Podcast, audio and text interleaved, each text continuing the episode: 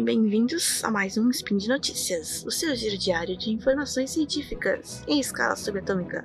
Aqui é Nanaka, de São Paulo, e hoje, dia 16 Electron, uma quinta-feira eletrizante, ou dia um, 9 de maio de 2019, vamos falar sobre algumas coisinhas, como por exemplo, o uso de códigos de barras genéticos para identificar o que é aquilo que você está comprando essa comida que você consome ou outros produtos uh, biológicos, será que é aquilo mesmo que está escrito no rótulo?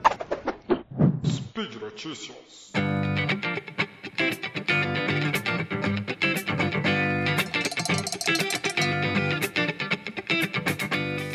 Bom, você já deve imaginar que não, né? Ou muitas vezes não. Por exemplo, um estudo do ano passado é, feito pela, pelo grupo de advocacia oceânica, não sabia que isso era uma coisa, é, do Canadá, a Oceânica Canadá, quer dizer, a Oceana Canada, é, eles identificaram que 44% de frutos do mar testados em cinco cidades diferentes não estavam rotulados corretamente no pacote. Mas por que isso, né? Por um lado, é bem difícil, em alguns casos, você identificar corretamente uma espécie, né? A identificação de espécies é um trabalho complicado. É, o estudo dessas, dessa classificação né, se chama taxonomia, que é exatamente a nomenclatura, nomear e classificar as espécies e, e diferenciá-las. E muitos taxonomistas especialistas ainda têm dificuldade em identificar certas espécies, porque você precisa levar em conta várias coisas, né? A morfologia, que é a aparência né, da espécie, como ela, como ela é, olhando, você observa as características físicas, ecologia, né, onde ela está, como ela se, como ela atua no ambiente, né? Qual é o papel dela naquele nicho ecológico e também a, o próprio comportamento da espécie, né? Algumas espécies às vezes se diferenciam das espécies de passarinhos, sei lá, que elas são quase iguais, mas uma tem um comportamento muito característico diferente da outra, por isso já às vezes era o suficiente para serem classificados como espécies diferentes. Não tem uma regra certinha do que é uma espécie ou outra. Por muito tempo foi só isso, né? Só observando mesmo comportamento e características físicas que o pessoal identificou as espécies. Mas recentemente, com a possibilidade dos testes de DNA, né, teste genético, começou a criar-se um padrão, né, observar um padrão de quão, quão diferente é o DNA entre duas espécies, né? E a partir disso cria-se um certo padrão de se eu tenho um DNA que é X% diferente de outro, já é suficiente para classificar como outra espécie é ainda um pouco, não, não é um consenso, né? Depende de outras coisas também, mas você também pode usar essa porcentagem. Eu falo X, não dá uma porcentagem correta, é, fixa, porque você, na verdade, o que a gente faz é sempre fazer uma comparação. Então, a espécie X é 6% diferente da espécie Y, mas ela é 3% diferente de um outro bicho só que a gente costuma classificar na mesma espécie. Ah, então eu vou considerar que para essa aqui, se for mais do que 5%, aí já é outra espécie. Estou fazendo uma simplificação aqui, mas só para entender que não é uma ciência exata, apesar de ser exata em algumas técnicas. Enfim.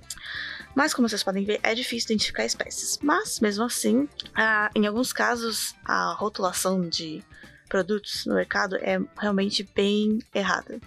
E, bom, vamos dar um exemplo aqui. A professora Jennifer MacDonald, também do Canadá, de Ontário, é uma professora de biologia e resolveu fazer com seus alunos um experimento de ir nos mercados comprar peixes diferentes e fazer a identificação taxonômica deles através dessa técnica de DNA barcoding, que é código de barras, né, de, digamos assim, de DNA. E isso, na verdade, se baseia em alguns genes específicos, que a gente chama de genes marcadores, que nós conhecemos que eles existem em todos os animais, por exemplo, né, tem outros em plantas e tal. E tem uns dois ou três, mas tem um que é bem mais é, popular, que é um gene marcador que ele existe em todas as espécies e a gente já tem catalogado, dizer, existe em todos os animais e a gente tem catalogado já muitas espécies. Então, se a gente conseguir ler apenas ele, você não precisa ler o, o genoma inteiro, né? Você usa uma técnica que amplifica esse pedacinho. Como você sabe como ele é, assim, você tem o template, né, o modelo dele, você não sabe 100%, porque senão você não precisaria nem identificar a espécie, né? Tem algumas diferenças entre uma espécie e outra que justamente serve para essa identificação do código de barras. Mas você sabe qual é a cara desse gene, onde ele está, assim, né? Então, existe uma técnica que você você faz no laboratório as pontinhas do gene para, bom, eu não vou explicar aqui como funciona todo o dogma central da biologia. Talvez escutem o, o SciCast de genética, DNA, etc. Mas você basicamente tem uma máquina que usa alguns produtos químicos e enzimas e tal para clonar só esse pedacinho do, desse gene que a gente quer ler ela faz ele amplifica, a gente chama de amplificar, mas na verdade o que ela vai é copiando, copiando, copiando, usando mais ou menos o mesmo mecanismo que a nossa própria célula usa para copiar o DNA inteiro. Só que a gente sabe qual é o gene que a gente quer, então a gente faz ela copiar só aquele pedacinho. E aí, como tem bastante dele, depois fica mais fácil de a gente ler. Enfim, basicamente isso. É... Então, com a amplificação do gene marcador, que é o barcode, né, o código de barras, a gente consegue identificar a espécie, porque nós já temos catalogados esses códigos de barras para várias espécies. E essa, é, essa técnica se chama PCR, né, que é a amplificação desses pedacinhos de DNA, o que você quiser. E o gene marcador mais utilizado no caso é o COI1, que na verdade faz parte, ele fica na mitocôndria, né, não é no, no genoma nuclear, no, no genoma nuclear, mas ele, justamente por isso ele é bom, porque as mitocôndrias elas são mais conservadas entre indivíduos, né? E, por exemplo, elas não sofrem a combinação genética entre pai e filho, entre, entre pai e mãe, porque ela vem direto da mãe, né, em alguns casos. É, em todos os casos. É, e ela tem uma taxa de mutação, a mitocôndria tem uma taxa de mutação bem conhecida, né? Então é mais fácil de usar como marcador genético mesmo o gene da mitocôndria. E esse gene, o COX-1, na verdade, que é o, a oxidase, a subunidade 1 da oxidase citocrômica C, ou alguma coisa assim, não tenho certeza em português. É, então esse, esse é um gene marcador bem utilizado. E ele faz parte de umas, alguns, um conjunto de genes que serve justamente para esse complexo respiratório, né, de, enfim, de geração de energia e tal, e a mitocôndria faz. Então, a, no experimento que essa professora fez com os alunos, que ela já, ela já esperava, né, que fosse encontrar muita coisa que não era exatamente o que estava no, no rótulo. Então, vamos aos resultados. Uh, um aluno sequenciou um que era de, que era rotulado como red snapper, ou em português acho que é cioba. Eu não conhecia esse peixe, mas é vermelho cioba. É um peixe do Atlântico, né? E, e era tilápia, sim, tilápia.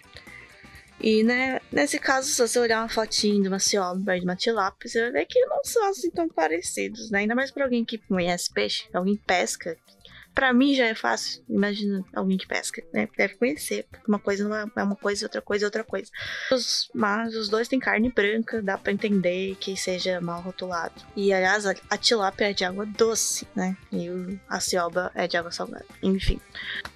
Outro aluno sequenciou o que era dito ser uh, salmão atlântico e na verdade era truta arco-íris, truta. É o que na verdade é bem comum, não nada surpreendente, né? Salmão muitas vezes é truta, é, porque eles são mais fáceis de criar e a truta tem uma carne boa. E na verdade a truta é um é chamado de salmonídea, né? É meio que da mesma família, mas é de longe, não é de longe a mesma espécie, né? Dá para ver a olho nu que é diferente. Mas os dois têm a carne alaranjada, né? Para ver como isso confunde bastante também, uma dupla de alunos sequenciou o que era um tipo de truta, é, também truta arco-íris, só que uma era defumada e a outra não. A não defumada realmente era truta arco-íris, e a outra era, era salmão corro, uma outra espécie de salmão. É, entre, mesmo entre os salmões tem várias espécies. É uma espécie de salmão do Pacífico. E pelo menos uma aluna sequenciou uma coisa que estava identificada como é, bacalhau da Islândia, só que era certificado, né, pela, pelo Conselho de Mordomia da Marinha, digamos assim, uma tradução livre, enfim, ele era cientificado por um conselho marítimo e realmente era bacalhau da Islândia, ou pelo menos. Ou seja, tentem optar por produtos certificados, embora provavelmente eles sejam mais caros. Também porque eles são o que eles dizem que são. Se você comprar um salmão, ele é caro, mas não é salmão, então na verdade você está pagando mais caro. E também sequenciaram um sushi, um, é um sushi, né, de um restaurante de sushi, que é o que eles diziam ser atum vermelho, que é um dos pratos né, mais atum. É um peixe bastante popular e costuma ser caro, um bom atum. E era tilápia. Tilápia, um peixe de água doce, atum é de água salgada. E tilápia é um peixe branco. E atum vermelho ainda é um atum bem vermelho. E, então, provavelmente ele foi colorido artificialmente, essa tilápia. Porque, mesmo com a alimentação, não daria para ficar tão vermelho. Em outros, outros dois restaurantes, eles também sequenciaram o chamado atum branco e viram que era, na verdade, eram outras espécies de atum, não era atum branco, era atum amarelo, que é realmente outra espécie, é distante, dá para ver claramente. E um dos atum, atum branco era, na verdade, escolar, que é um peixe muito diferente de atum. Aliás, é delicioso, é meu favorito. É, também, ele também é chamado. Aqui eu acho que ele é o peixe prego. Quer dizer, não, são coisas diferentes. Eu tô cometendo aqui o mesmo erro que os restaurantes de sushi. Existe o peixe chamado escolar, ou escolar preto, e também tem o que a gente come como peixe prego. Às vezes são espécies diferentes, são gêneros diferentes, mas eles têm a carne e a aparência bem parecida. E ele é basicamente aquele peixe branco. Eu tô falando tudo de sashimi, tá, gente? Pra comer com forma de sashimi. É aquele peixe bem branco, a carne dele é branca e bem opaca, né? Não é aquela semi-transparente. E é perigoso comer muito desse sashimi, porque é uma carne muito oleosa. Né? Ele é até chamado também de peixe óleo ou peixe manteiga, porque essa carne é bem oleosa. Se você comer demais, tipo, comer uns seis fatias de sashimi, você pode ter uma desenteria aí, né? Assim, você não vai morrer, nem ter intoxicação, mas você vai passar mal uns dias aí. Então, então é, colocar como sendo atum, né? E na verdade servir esse peixe, que você não pode comer muito, que passa mal, é bem perigoso, bem estranho da parte do restaurante. Mas que provavelmente também não sabe, né? Ele comprou esse peixe como atum e serviu achando que era atum. Mas recomendo, se você for no restaurante e tiver esse peixe branco que não é transparente, não sei, é difícil para mim. Eu vou às vezes e não sei explicar pro garçom o que, que é, porque eu falo peixe branco, aí vem esse peixe. Eu falo peixe prego, eles não sabem. Escolar, é, talvez. Enfim, mas de vez em quando você acha. E às vezes só como peixe branco mesmo. Mas é muito bom, recomendo, experimentem. Para mim ele parece que você tá comendo coco, sabe aquele coco bem gordo assim, com a carne bem gorda que você raspa assim, sai um, um pitel de coco, assim, a carne. Parece aquela carne, assim, porque ela é branca e gordurosa, né? Igual coco. Mas com gostinho de peixe. Talvez isso não pareça muito gostoso para algumas pessoas. Mas é bom. Só não come demais. E finalmente, em uma descoberta nada agradável, um dos filés de salmão que um aluno comprou numa loja, numa loja né, de conveniência. É, de conveniência não, uma loja de comida, tipo no balcão, assim, aqueles peixes que ficam expostos ali. Comprou um filé de salmão quando eles sequenciaram, a professora achou que tinha alguma coisa estranha, tinha, é, não estava conseguindo identificar. Aí ela, ela refez, experimento e tal. Aí finalmente ela viu que era realmente piolho. Piolho Sim, piolho de corpo. É um piolho que infesta pessoas, infesta pele, pelos. E como que, como que deu piolho num, num DNA de salmão? Bom, para isso acontecer é porque tinha que ter muito piolho naquele salmão. É porque a gente faz uma amplificação e na verdade você tritura várias células juntas, né? E se a maior parte das células for de salmão, vai dar salmão no final, assim, a estatística, né? A não ser que tenha dado muito azar, mas mesmo que tenha dado muito azar, provavelmente o teste não está errado e pelo menos um pouquinho de piolho tem, né? Então é importante você comprar o seu peixe no lugar que você confie e não se importe de pagar um pouquinho mais caro por uma certificação, de preferência fresco, no direto do fornecedor, como possível, sei lá, do próprio pescador. Eu sei que é muito difícil, né? Mas vá no mercado especializado em peixe, pelo menos o restaurante. Hum, é difícil, né? Sempre vai ter um pouquinho, né? Não, é muito difícil, como eu falei antes, a identificar a espécie 100% correta. Mas pelo menos garantir que não vai ter piolho é uma boa, né? Então, no fim desse experimento de nove amostras, só duas estavam corretamente identificadas. Mas não é só de peixe que a gente vai falar aqui sobre ainda sobre identificação de espécies e DNA. É, esse aqui já está um pouco longo esse spam, meu Deus, não pretendia ficar nem tanto tempo falando de peixe. Mas a gente também tem um estudo sobre maconha, assim, pois é, maconha. É, nos Estados Unidos, eles viram que a maconha que é consumida comercialmente na verdade, ela é bem diferente da maconha que é usada em estudos. Porque a maconha que é usada em né, estudos, pesquisas e tal, ela é fornecida por um, por um laboratório certificado, por um, na verdade, pelo Instituto Nacional de Abuso de Drogas, o NIDA, National Institute of Drug Abuse, nos Estados Unidos, porque eles têm essa licença para criar, né, cultivar maconha, é, marihuana, enfim, para fins de estudo e pesquisa. Só que eles têm uma, uma plantação já bem homogeneizada e o que eles viram é que ela tem características bem diferentes da vendida comercialmente, pelo, onde é comercializada legalmente, né, nos estados, mesmo legalmente.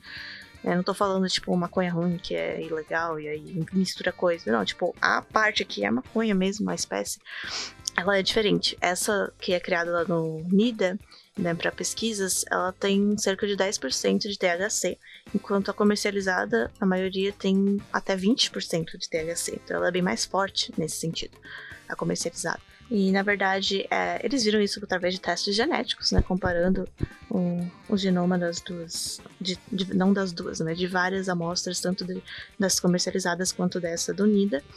E na verdade o que eles viram é que a dunida ela é mais parecida com o cânhamo, que é, uma, é meio que a mesma espécie, só que o cânhamo ele é mais fraco, como eu falei, e ele é o hemp, né, chamado em inglês de hemp. Ele foi bastante utilizado e ainda é para conseguir fibras, né, para a indústria têxtil, não como droga.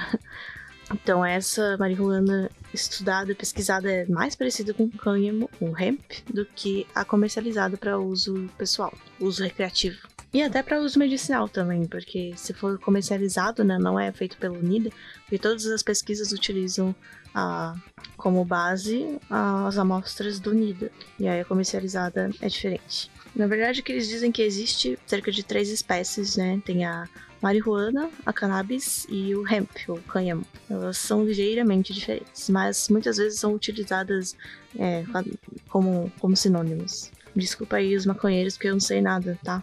E isso, esse estudo começou porque a doutora Anna Schwabel, da Universidade do Colorado do Norte, foi nessas é, no cultivo lá de marihuana da NIDA, né, para pesquisa, e ela falou: Ah, isso aqui não parece marihuana, não, não tem um cheiro tão forte como a marihuana.